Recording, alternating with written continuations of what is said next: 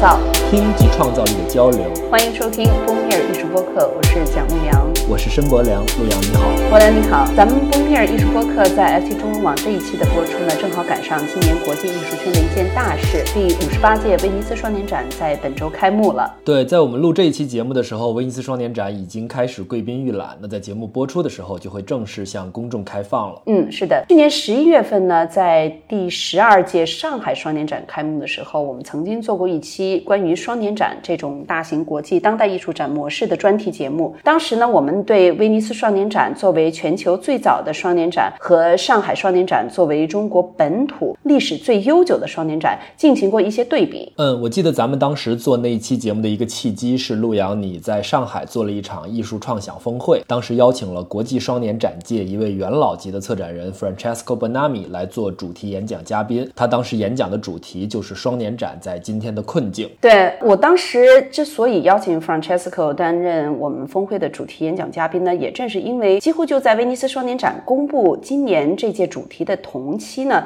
，Francesco 在接受一家国际媒体的采访时，用了一句话来形容今天双年展的现状是 “still if not dead”，意思就是说，就算不是已经死了。也已经是非常死气沉沉的。这么说，是挺不给面子的。嗯，对。但要说评价威尼斯双年展，Francesco Bonami 真的可以说是最有发言权的人之一了。嗯。因为他作为策展人最重要的贡献，就是策划了两千零三年的那一场，可以说是划时代的一届威尼斯双年展。那他又是一个意大利人，所以他对威尼斯双年展从历史到现状到未来面对的问题都有非常清楚的认识。是的。那么我们去年的那期节目呢，非常荣幸的邀请他担任了我们的对谈嘉宾之一。他在节目当中说话也可以说是非常不客气，特别是当时我记得我们问到他对今年这一届威尼斯双年展的期待的时候呢，他的回答可以说是非常尖锐的。对，非常尖锐，而且也足够刻薄。是的，那么现在终于等到这一届威尼斯双年展开幕了。为了播出我们这一期节目呢，啊，我跟 Francesco 也刚刚通了电话，他人呢正好在威尼斯作为贵宾，刚刚看完这一届威尼斯双年展的预览。在这儿呢，我也非常感谢他在百忙当中抽出时间来跟我电话沟通，并且为我们录制了一段他对于这一届威尼斯双年展的现场点评。 People still think that doing a Venice Biennale is a simple thing, or it's a normal exhibition. The Venice Biennale is a completely different beast, and the approach that a curator should have should be the one of the lion tamer in a circus. This year, 2019 biennial, the 58th edition, has been curated by Ralph Rugos. He had an idea that on paper looks very brilliant. A brilliant idea with the Venice Biennale can backfire. He had this idea to cut half the number of artists and double the Venice Biennale. It sounds like a contradiction, but in reality that's what he did. He invited only 79 artists. In 2003, the artists in the Venice Biennale were 450 plus. And at the 79 artists, Ralph Rugel asked to present two works. One in the main pavilion in the Giardini and one in the corderie of the Arsenale, the long space with columns. The result is that artists produce sometime an A work and a B work. B in terms of quality. Sometimes they produce a C work or a D work. And the result is that the doubling of this exhibition is a waste of space and a waste of time. Most of the artists present a good work in a place and a very bad one in another one. Some artists were able to present two bad works in both places. The result is a confusing exhibition. It's an exhibition that try to be political and at the same time against the market, but also they want to blink at the market. So it's a very confusing show. Plus, the corderia has been designed with uh, strange plywood walls, which don't look very good. I think that to think to come to Venice as a normal curator is a big mistake. Whoever will do the next one has to transform him or herself into a different animal in order to be able to have a sex relationship with this amazing beast that is and remain the Venice Biennale. Francesco Bonami 可以说是在完全不留情面的批评这一届双年展的策展人 Ralph Rogoff。嗯，这一位策展人邀请每位参展艺术家提供两件作品，在威尼斯双年展的两个场地，一个是 Giardini，一般翻译成绿城花园，还有一个是 Arsenal，就是军械库，分别来进行展示。那他在接受一些媒体采访的时候说，这样做一方面是可以呈现一个艺术家个体创作的多面性，另外也在暗示当代社会中存在的这种严重的社会区隔或者是两极分化的现象。但是呢，在 Francesco Bonami 眼里，这样做可能只是策展人耍了一个小聪明。嗯，这种用一个小聪明来稍微调整一下展览形式，强加上一个很好听的解释，那再把它和社会关怀或者政治立场结合起来，其实是当下一个非常普通的做法。很多的策展人都在用这种方式来自圆其说。从 Francesco 的点评当中，我们也可以感受到他对威尼斯双年展的感情是非常不一样的。他把威尼斯双年展比作是一头与众不同的野兽，所以他说，想要策划好威尼斯双年展，你不能把自己当做是一个普通的策展人，而是要把自己想象变成一头动物，来跟他产生更加亲密的关系。这个说法挺狂野的，是的，但是可能需要听过我们去年的那期节目，了解 Francesco Bonami 和威尼斯双年展的这个渊源，并且了解他对双年展这种模式的现状的总体看法，才能更深的体会他为什么会这样说。对，那么这一周因为赶上威尼斯双年展的开幕，是一个非常好的契机，呃，让我们来重温一下那一期节目当中的精彩段落。在那期节目里呢，我们还邀请了皮利和 Guatemala Medina 两位策展人，从不同背景、不同的角度来讨论全球和中国本土双年展的历史和现状，并且也涉及到双年展与艺术市场以及地方区域经济的关系。那咱们就回到那期节目，从陆阳你对双年展这个概念的介绍开始，听听我们和三位嘉宾的交流。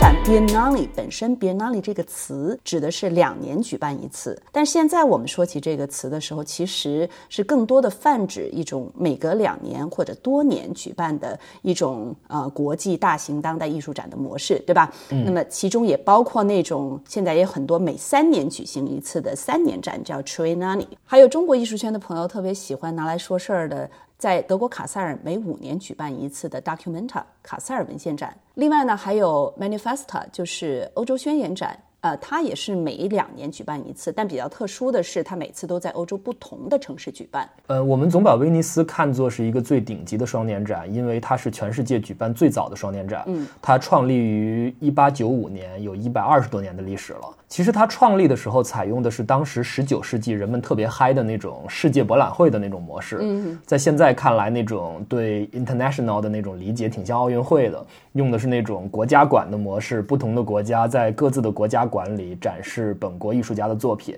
然后这些作品都会符合那一年双年展的一个主题。当时是由双年展的艺术总监，那个时候还不用策展人这个词，嗯，来决定的。经历过二战之后，人们开始越来越多的认识到艺术和历史啊和社会。和人的处境。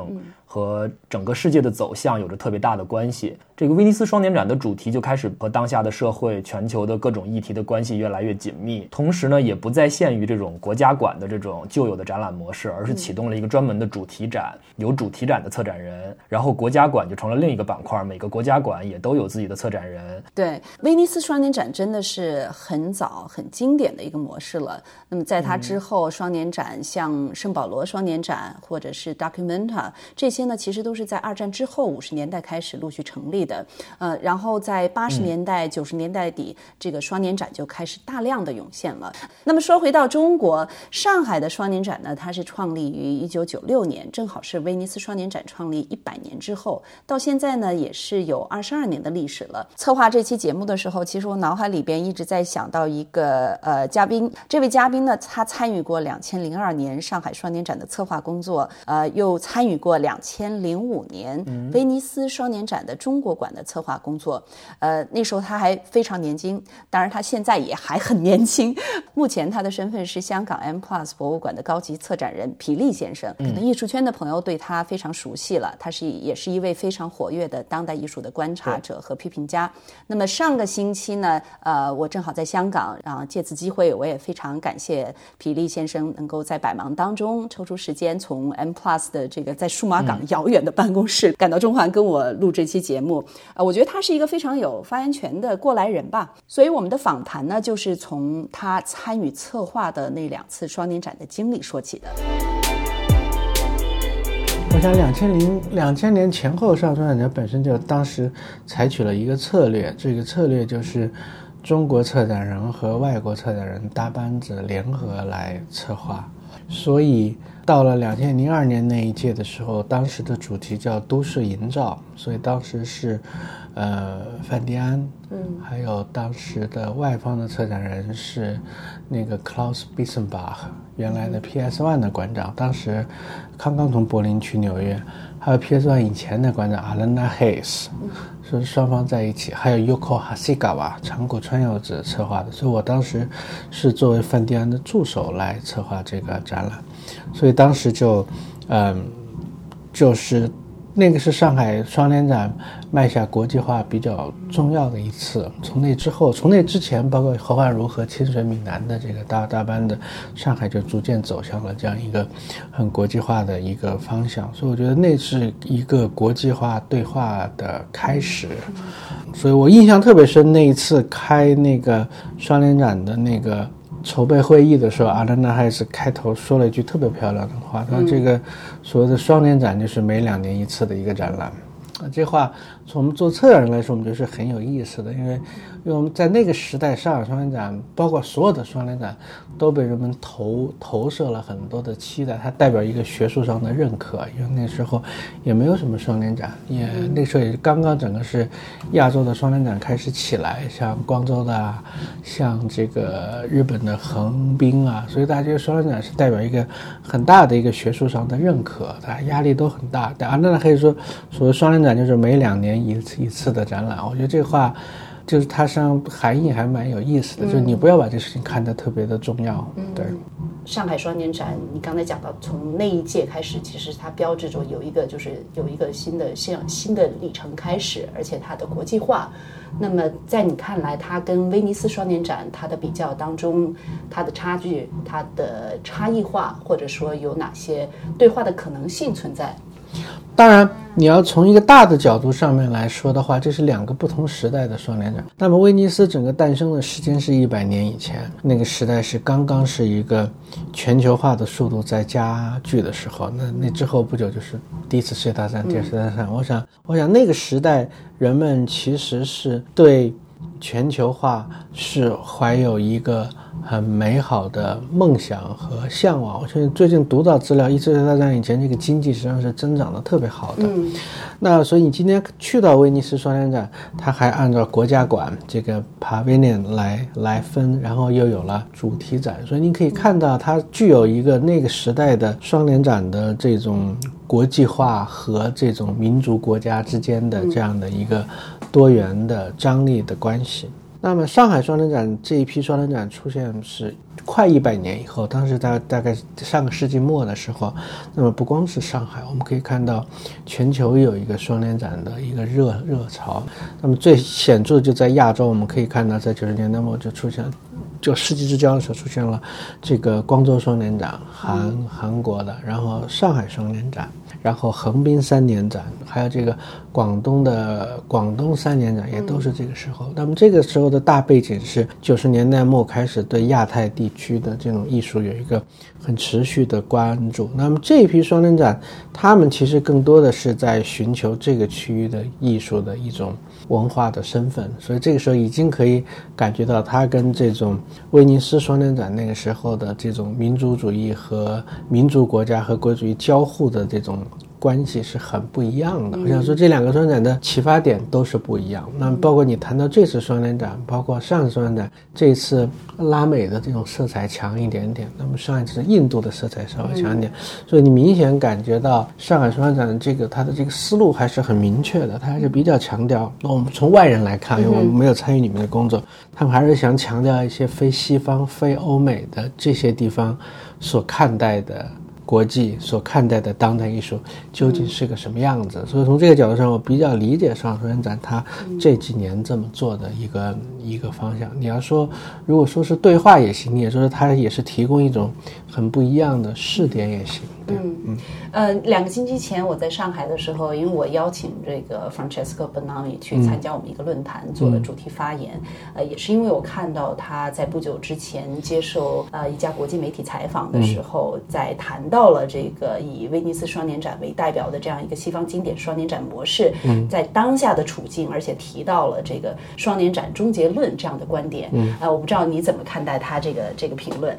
我不不太清楚他说的双年展的。终结论的这样的一个情况，我想两个事实，我知道两个艺术史的事实，可能对于回答这个问题有一点点帮助。我想第一个帮助就是说，你。可以看到，如果我们看到九十年代末期的威尼斯，从九十年代开始，整个威尼斯的双年展来说的话，在博拉米以前，博拉米是二零零，我没记错是二零零三年，二二零零五年。那那之前我们回顾那几次威尼斯双年展的主题，第一个就是一九九三年，我我的记忆可能有前后两年有有误差，当时是 Oliver 这个策划的威尼斯双年展。就他当时拿出的主题就是 culture voyage 文化游牧主义。那么九三年是什么时候呢？九三年是刚刚欧盟的这种统一化进程在加快。他实际上就是他他的意思是说，他要看到在西方之外发生了什么东西。因为九九十年代的一百年以前，正是。包括对日本的浮浮世绘，对大洋洲的这些非欧美的艺术的发现，导致了欧洲的后印象派啊，导致了这些东西，所以他们觉得这些非欧洲的东西可能对欧洲的文化是一个很良性的一个注注入的一个东西，让欧洲文化获得一种更大的一种可能性。所以当时一下就第一次邀请了中国艺艺术家去参加那个展览。两年之后。另外一个第二再一次的这个威尼斯双年展，当时那个让克莱尔让克莱尔做的，就他他当时好像是。如果没记错，应该是毕加索美术馆还是哪儿的美术馆的馆长，所以他做的主题叫“身体”，就是 “body” 这一个词。他意思就是说，咱这个词就马上跟 Oliver 就很不一样，他就很排外。他要他的这个逻辑就是说，对于身体的兴趣是整个欧洲文艺复兴以来，解剖学啊、达芬奇啊、米开朗朗基罗啊这些东西是欧欧欧洲的兴趣。他觉得这个是代表了欧洲的一个这种对艺术的一个持续的关注。所以他那届的主主题。中国艺术家就特别少，他就把它变成一个纯粹欧洲内内内部的一个问题，所以你可以看到他们的这种这种 shift 这样的一个转变。所以有人就指着他那一届是非常的文化保守主义的一届，就是很欧洲中心主义的一届方然后紧跟着在几届之后就是 Zeman 连着做了两届威尼斯双年展，他有一届，其中一届就是把邀请了十几个中国艺术家去参加，包括蔡国强的这个收收住。院去去的，他当时还拿了一个金狮奖，然后紧跟着在他做一个叫那届主题叫“人类的平台”，他就谈了不同的人类在世纪末的时候面对的问题。所以您可以看到，不管哪一个，它是欧洲中心主义、非欧洲中心主义的，整个九十年代的整个欧洲双年展，它都是强调一种，好像是一个对这几年的一个艺术现象的一个总总结，然后还要总要拿出一个。Dominated 的声音，一个很权威性的声音。我告诉你，这个世界现在是怎么样的，发生了什么东西，那就一直这样。但是到了二零零三年，博拉米做的时候，他非常有革命性。他当时就是说，把这个双年展拆散了，他要了六七个策展人，同时跟他去策划展览。我想，这个就已经代表了他对整个双年展的一个看法，就他实际上是把双年展给解构掉了。所以从这个角度上面来说，他可能就认为今天的艺术界他已经很难有一个统一的一个声音对这个现象来总结，它必须被分解成不同的问题、不同的解解决方案。我想他说的这个双联展的终结，是不是在这个层面上来反思这个问题？博良在我们前面提到，就是我在上海呃做的这个艺术创想峰会的现场呢，咱们一起采访了 Francesco Bonami。我记得他在说到两千零三年他策划的那一届威尼斯双年展的时候，呃，他非常骄傲的跟我们说，他认为那就是最后一届威尼斯双年展，因为之后的每一届，你记不记得用他的话来说，就是不过是一场展览。然后呃，他又吐槽了很多他对于这种。衰落状况的观察，呃，我觉得他讲的非常直接，呃，让我们来听一下他的具体描述。那么在之后呢，还有一段皮利对于 Francesco 的这种看法的点评。好的。When I did the Venice Biennial was that was a particular moment the world was very big at the time. Well, not, not like now, but at the moment looks extremely difficult to encompass in a show. In that case, I think I was very smart, uh, very strategic, because I thought about if I do it by myself, it's going to be only one vision. I will be forced to do certain things. So I use the other curator, you know, uh, uh, as an instrument. I invite them because I didn't want to do what they would have done it. I thought that what they would have done it would be important, but I didn't. So I could do my two or three sections as I want them, and then they have the other section. So people, in fact, could see many shows inside the biennial, and they have a diff- they could choose. My biennial was uh, 11, 12 shows, uh, but some parts were more boring, some other parts more dry. Some, some you know, Catherine David uh, section was like one of the biennial today, just documentary interviews, you know. So, but people could choose. You could skip it and go another part and you know, because I did it sounds very arrogant, but I really think that that was the last real Venice Biennial. Then after it became just an exhibition, like in many others, Ve- much more organized. But then it was too too precise. To, So, so what happened right after that? Why why do you think that's a turning point? What because it changed administration. Because also my biennial was such a chaotic thing that people thought that it was better to uh, probably to find a better structure. The, the president changes of the biennial, and curators. But that's unfair to say because they are not all. They start to be, you know, I, what I did. I always did it without knowing what I was doing, exactly. The next generation of curators are very they were very much affected by the social media the press everything. And i think the, the, the, so they start to be much more precise more calculating what they were doing.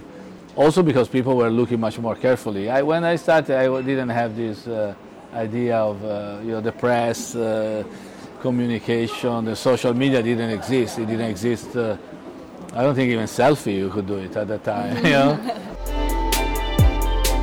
博拉米确实是一个很革命性的角色，而且那个是当时标志着整个欧洲的这一代策展人，这这一代的 independent 的 creator，包括侯汉如啊、小汉斯啊，开始整个就走到这个舞台。那这个完了之后，这些策展人都在欧洲的主流美术馆拿到很很好的工作。我想它是代表着一代，就九十年代那一批独立策展人开始 generation 好像开始开始起来了。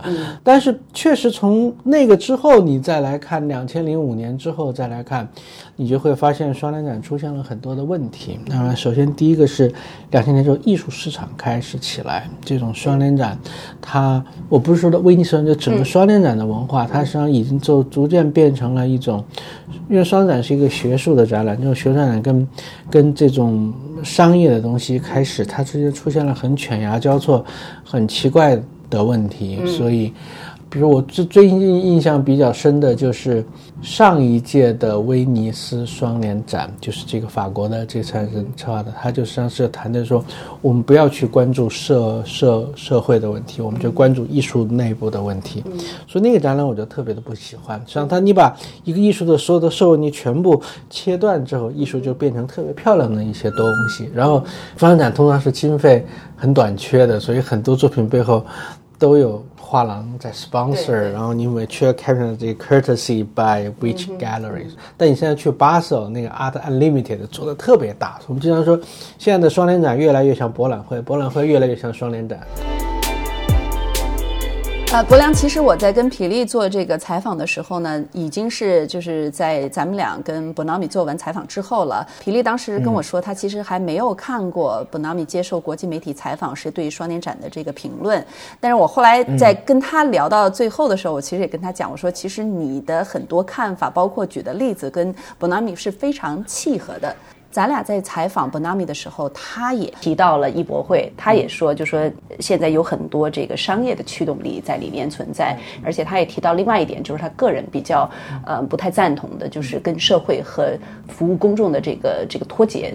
嗯，比如说他提到的很具体的，其中有太多的混合着社会、政治、人类学、时事访谈，以及与艺术相比，其实更适合放在新闻频道中播出的内容啊、并且呢，很多作品的时间都非常长，对公众来说，他不可能去看完。然后他认为这是挺不公平的。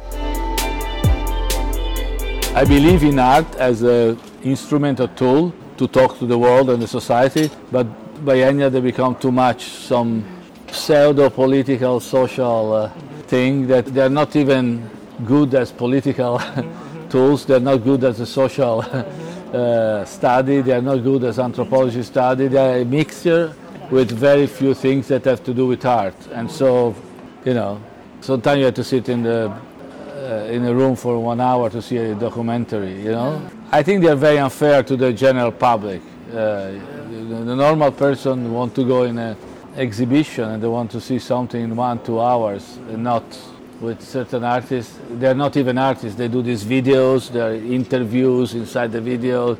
There's something for television, for another format, you know. And I think it's unfair to the general public who pay the ticket to be confronted with something that it's not just complicated, but really time consuming and you need to devote and, and something you can see at home in a television.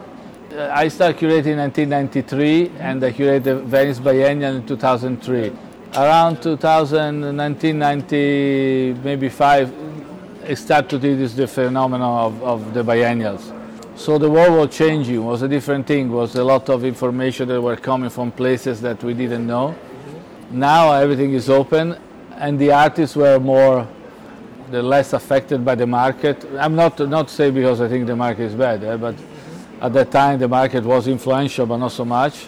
So now artists are more focused on the market, and so the biennial they become this uh, exercise. Uh, is a very small world, you know. So it's a, it's a world for professionals, other curators. It looks like they talk about the world, but it seems that they don't care about the world they go to see them. You know, that's I think is a big problem. They want to be this big reflection on the state of the world, but they could care less about the normal people that go to see them.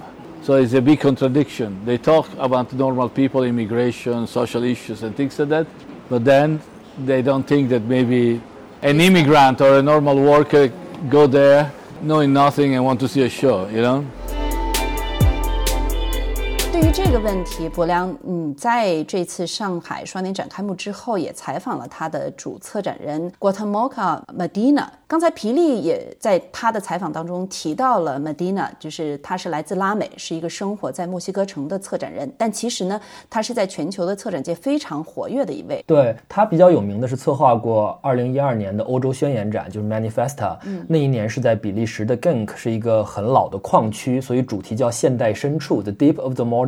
在那个语境下也挺有诗意的。就他的策展也是这样，比如说这次上海双年展的那个主题“雨布”，虽然是一个道教名词，但是那个英文 “pro regress” 其实是来自美国诗人 E. Cummings 写的一首诗。也正因为这个，他的展览叙事其实挺不明确的。所以也会有人觉得他缺乏立场，太温和了。但是在采访中，他说这就是他想要的。他觉得现在就是一个变化和过渡的时刻，就是不理解和理解，肯定和否定，兴奋和恐惧，这个都是同时发生的。我们就是生活在这样一个环境里面，不是必须迅速去马上找到一个出口。I recognize the variants. A little bit like a like a structuralist song. I mean, you you, you need to to see the small differences, and then you get to be excited about them. There's something I would call insistence. Culture is about going in circles. It's not the highway. You're in a in a constant roundabout, looking for the exit. And the important thing is not probably the exit, is what's happening in the roundabout.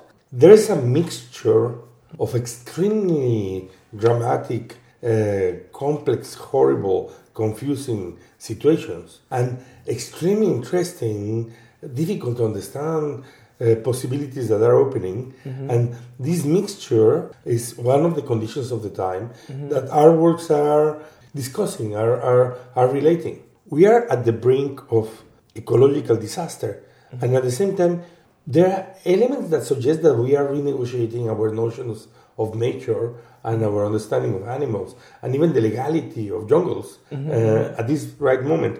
And it's not a battle between pessimism and optimism. It's really that there is a moment of transition. This is mm-hmm. this is changing, and sometimes changes can kill you, mm-hmm. and and mm-hmm. there's a risk that we are getting into a very very mm-hmm. difficult moment.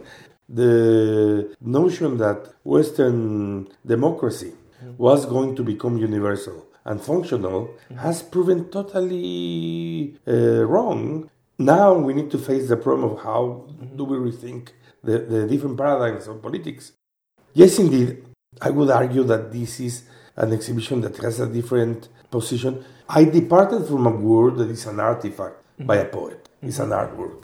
Because other artworks having pointing towards some of these thoughts. And it's not the defense of the poetic, it's actually the productivity that I uh, find in uh, taking these uh, artistic motions mm-hmm. very seriously. These things that we call artworks, in my uh, experience, and I think that in people's experience, it's simply that we, we have a situation in, in culture where we do things that we later try to undo in our discourse and in our thinking. We behave towards artworks very frequently as if they are oracles. 我跟皮利的采访当中，在提到上海双年展的时候呢，皮利的评价还是非常正面的。之后呢，我们也聊到了双年展这种模式对于呃地方区域经济的拉动，以及近几年国内很多中小型城市举办的这种地方双年展的发展前景这一类的问题。你们聊了这么多，我们赶快来听一下。嗯。我想，相比威尼斯双年展来说，上海双年展那还是纯净的特别多。因为你这次去看的话，它至少它的这种背后没有这么多几个国际的这种超级大画廊在后面运作的这样的一个影子。我觉得，那我觉得。还是很不一样的，还比较纯粹。我觉得是，至少表面上看起来是很纯粹的。嗯，呃，包括比如说，尤其在上海，同一个星期就是双年展开幕的时候，同时有两大的艺博会。嗯，这两大艺博会，一个是第五年，一个是第六年。嗯，你觉得未来的话，会不会会也会出现就是前面我们谈到的问题？我觉得从那几天的整个状况来看的话，你还是会感觉到上海双年展的那个质感。它呈现出来的那个 texture 和 atmosphere，那质感和氛围是和博览会很不一样的。嗯，那么我想，也正是因为这样的一个东西了，它没有必要去在它，就是说，它它的这种身份感是很明显的，所以所以我觉得，呃，挺好。那么第二点就是说。因为它发生的同期这么多商业活动都同时在发生，其实它也没有必要，就是它已经为，就是它贡贡献了它的角色，所以它也没有必要有这些东西。那再是，我们今天已经大家都已经意意识到了这种双年展和博览会之和画廊之间的这种说不清道不明的关系，所以我还是相信双年展体制。本身是具有一种自身纠错的一个可能，特别是像在中国这种地方。做成一个上海双年展蛮不容易的，我相信大家还是会很珍惜这样的一个嗯一个状状状况。那在全球的范围来讲的话，你觉得双年展在全球这个呃艺术界的语境当中，你觉得它是否能够扮演一个跟以往相比更积极一点的角色呢？你要问到全球这个东西，我不是很好回答，因为我不是一个双年展的爱好者，就他们不会让我有兴趣去就专门飞很远去参加一个开幕式。如果能碰上，我会特别喜欢看。你像每年这个每年从二月到到十二月不同的双年展，我也顺便给你报，基本上每个月都有。如果你愿意去的话，嗯，双年展它更多的越来越多的，它就像一个 party。然后你在你在双年展开幕式上看到的都是各种各样画廊庆祝他们的艺术家参加双年展的 party。你要去威尼斯那那几天，你就特别恍惚，你觉得我到底是在巴塞还是在威尼斯？对。但是双年展从我们的角度上面来看。对于机构来说，对于一个城市来说，它还是有它特别的功能。那么，当在原来没有很国际化的时候，双展确实能够帮助这个区域的艺术家能够在短时间内。知道国际上面的，把国际上最重要的一些艺术现象艺术家都囊括到这个区域里面来，我想这个是第一个。那么双年展它这么大规模的体量的展览，它通常会对美术馆的人参观人数、社会效应、marketing 有一个很大的一个推动的一个作用。所以我觉得，这个都是双年展很必要的。所以我们现在有个词叫双年展经济，就是双年展它会带来整个博物馆的 marketing 啊等等等这样的一些效应，特别是在原来全球化不是很发达的时候，那么现在整个当然全球化的生态开始在发生很很大的变变化，可能这个效应没有那么明显，但是它还是在那个地方的。嗯，我觉得就双年展它对美术馆来说，它是有很现实的意义，有很现实的好处。如果能够做得好，我觉得这些都应该做。但另外一方面，就是双年展它刚开始全球有这么多双年展的密度开始在加强的时候，双年展某种程度上也变得无聊。无聊就是说，你如果真是要跑一圈全球的双年展的话，你就发现百分之六十到百分之八十是一模一样的，甚至连作品都是一模一样的。所以，那就我经常会开玩笑，如果要做一个概念的双年展，每年就把所有双年展中重合的艺术家全部揪一起，做一个网上的双年展就完了。你刚才提到这个双年展经济，这跟我下面想问的这个问题也有关系。这是主要是看这个中国内地哈，现在有很多地方的呃省市的政府啊，都很希望通过呃做一些艺术和文化的项目，呃来。这个帮助区域经济的发展。那么艺博会，比如说，然后双年展，其实现在也有一些城市，就是其实在尝试，就是他们意义所所就是所定义的这种中小型的双年展吧。你觉得这种呃，在中国哈，我们在讲中国的这种双年展模式，跟我们刚才前面谈到的所有这种全球语境下的这个双年展模式，你觉得它有可比性吗？当然，它是这样的啊，它的这种拉动作用，当然说一个城市、一个城镇。它的这个经济规模不大的时候，你做得好，它的拉动作用会很明显。那你相反就说呢，到北京、上海，它可能没有什么拉拉动的，对它 GDP 的贡贡献可能百分之零点零零一，但是它的文化的效应是不可同日而语的。但我想，双年展在中国要做，它和中国所有其他的行业是面临的是同样的问题，就是。我们所要谈到艺术和文化，我们最核心的一个原因是一种自由的表达。当自由的表达不能够被保障的时候，你不能保证。这些双年展和博览会能够取得一些很好的成功，我想这个就是一个最基本的矛盾。所以，当你没有自由的表达的时候，你就会变成一些这个 spectacular 一些奇观。那么这些奇观你就很难区分双年展和博览会之间的区别。我觉得在目前的这个情况下，这些一些城市想充分去发展这个东西，我觉得它当它的这种。政策上的东西没有被理顺的时候，我觉得它的可能性并不是特别大的。嗯，还有一个就是本纳米讲的，就是我问到他同样这个问题的时候，当然他谈了很多，就是更多的是不仅仅是对中国哈，就是也是他作为一个策展人，对于很多双年展的这个，就是有一些国家和政府在这方面有非常积极的一个一个愿景的时候，他就提到说，很多地方他的感觉就是第一年政府邀请支持，然后投了很大的钱，很大的这个人力、财力、物力。呃，然后头一年也来了乌泱乌泱的很多人，然后就是第二年、第三年这个东西就根本就不持续化，就就就这样子下去了，对吧？这个应该是一个比较普遍的现象吧。哦，最有意思的笑话，这是一个真真实的笑话，我最喜欢的笑话。九十年代的时候，光州韩国的光州第一次做双年展的时候，你知道韩国那个语言他们是用外来语的，所以他们说光说双年展就不说双年展，就说 biennial。